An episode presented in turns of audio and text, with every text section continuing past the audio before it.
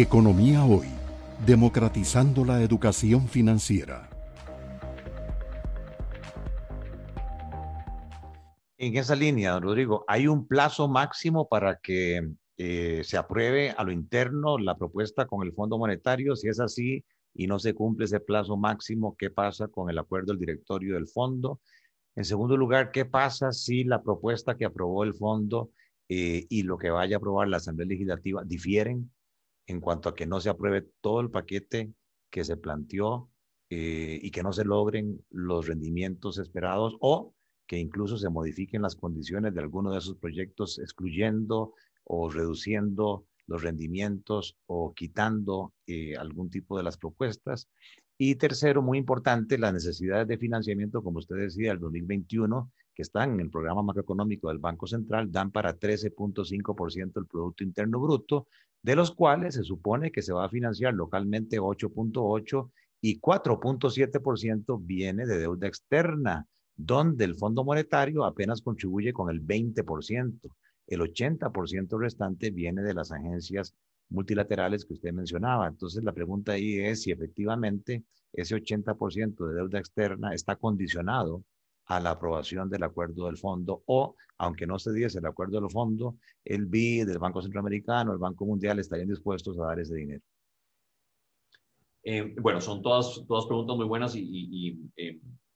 recordame, Gerardo, si se me olvida, si se me olvida alguna. Eh, y voy a empezar por esto último porque tal vez lo, más concreto. y que tiene que ver con la primera pregunta sobre los plazos. lo, que, lo, que, lo que está planteado en el convenio con el Fondo Monetario Internacional es que eh, se, cumpla con una serie de medidas de ajuste fiscal que tienen que ser eh, aprobadas por la Asamblea Legislativa para poder ir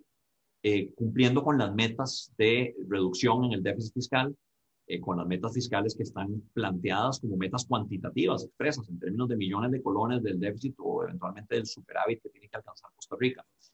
no podrían cumplirse esas expectativas y esas metas planteadas como el Fondo Monetario de no darse las medidas de ajuste fiscal. Esa es, esa es la respuesta concreta, de manera que sí se requiere la aprobación de todas ellas. Si se, si se eh, diera una aprobación parcial, digamos, hay muchos escenarios posibles, ¿verdad? Porque estamos hablando de diferentes proyectos de ley. Por ejemplo, eh, podría darse un escenario donde se aprueben todas las medidas de ajuste fiscal y no se apruebe el IFF. Si no se aprueba el IFF, el, el SAF, el, el, préstamo con el Fondo Monetario Internacional, no hay convenio con el Fondo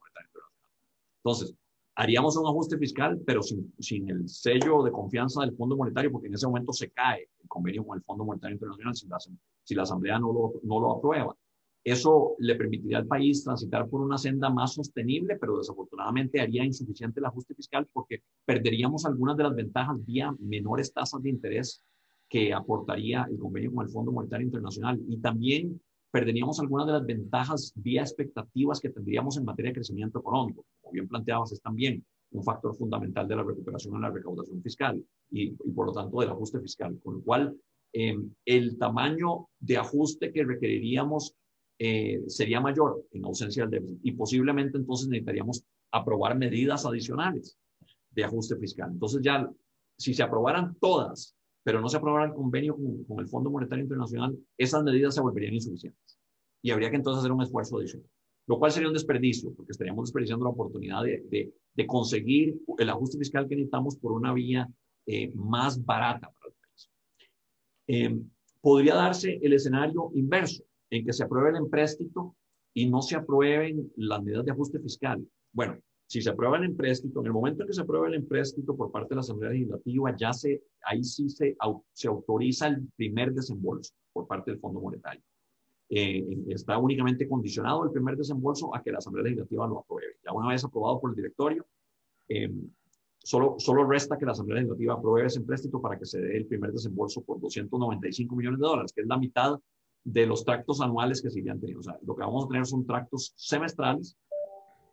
eh, para alcanzar los 1.750 millones de dólares. Cada tracto semestral va a ser de alrededor de 295 millones de dólares, de manera que tuviéramos, que tendríamos seis tractos semestrales eh, que sumarían 500, eh, alrededor de unos 580 millones de dólares por año, alrededor de unos 1.750 millones de dólares en los tres años de vigencia de ese acuerdo. Entonces, si se aprobara el empréstito, pero no se aprobaran las medidas de ajuste fiscal, tendríamos el primer desembolso pero con la claridad que tendría el Fondo Monetario a la hora de hacer la revisión de cumplimiento de metas, eh, que sería contra eh, una serie de, de, indicadores cuantitativos al mes de julio, y esa revisión se haría eh, entre septiembre y octubre,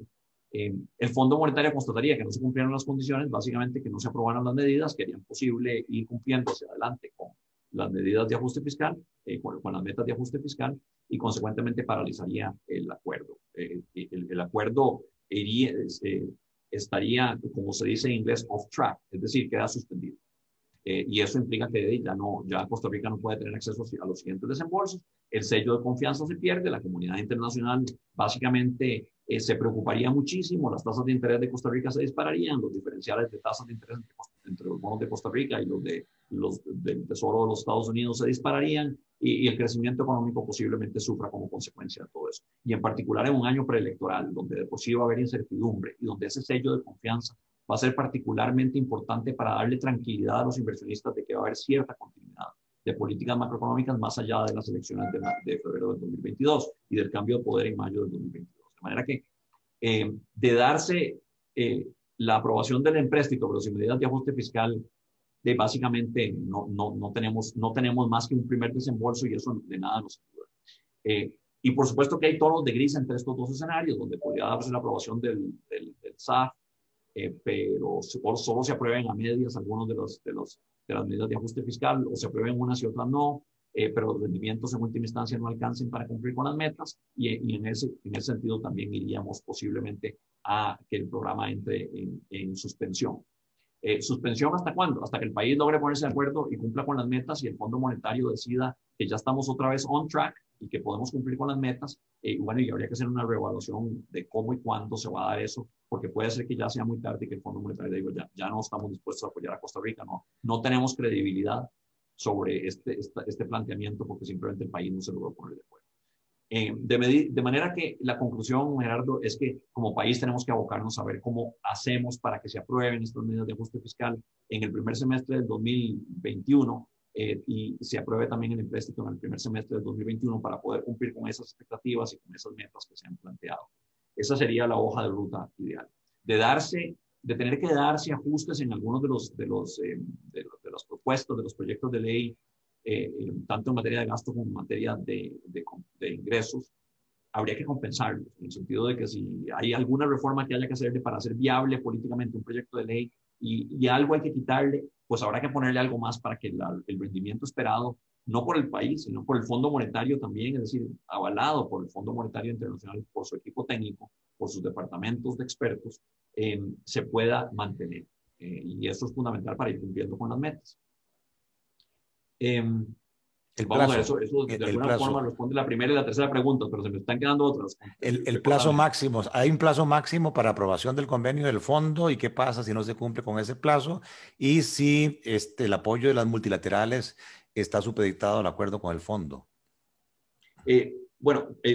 no hay un plazo máximo para la aprobación del, del convenio. Eh, la expectativa es que se aprobaría en el primer semestre para que podamos cumplir con las metas. Si no se, si no se, si no se aprueba el, el, convenio, eh, de simplemente entra ya en off track. Las primeras, las primeras, las primeras metas eh, de cumplimiento que eran para julio del 2021, eh, de ellas simplemente no se van a poder alcanzar, quedan, quedan en suspenso y, y, simplemente no se daría ni siquiera el primer desembolso, ni, ni se diga que ya no se darían los siguientes desembolsos. Y eso generaría una enorme incertidumbre. Para poder mantenernos con el programa vigente, es decir, para que no pierda vigencia y no se vaya off track el programa, tendríamos que aprobar el empréstito en la primera mitad del, del, 2021. Eh, no es que haya un, plazo máximo, como si ocurre, digamos, en empréstitos del BID o del Banco Mundial que expiran, que si no se programan para tal fecha, expiran. Eso no ocurre en el caso del Fondo Monetario Internacional, pero lo que sí pasa es que queda entonces en suspenso el convenio, no se dan los siguientes desembolsos y se pierde el sello de confianza. Eh, y eso sí, para poder cumplir con todas esas eh, metas que nos hemos trazado, habría, eh, exigiría aprobar el empréstito en la primera mitad del 2021. ¿Y los créditos? ¿Qué pasaría si no se aprueba? lo, que, lo que mencionaba, ¿verdad? Si no se aprueba, básicamente eh, eh, implicaría la suspensión del programa y eso introduciría una enorme incertidumbre. y la incertidumbre se traduce en mayores tasas de interés, en peores expectativas de consumidores, inversionistas, empresarios, menor crecimiento económico menor, menor capacidad del gobierno de financiarse condiciones favorables, eventualmente incluso una, una presión fuerte sobre las finanzas públicas, sobre las condiciones de liquidez del gobierno y, y si son suficientemente fuertes esas presiones, como sería en ausencia de un ajuste fiscal, eventualmente el, default por parte del gobierno, es decir, el impacto. Economía hoy, democratizando la educación financiera.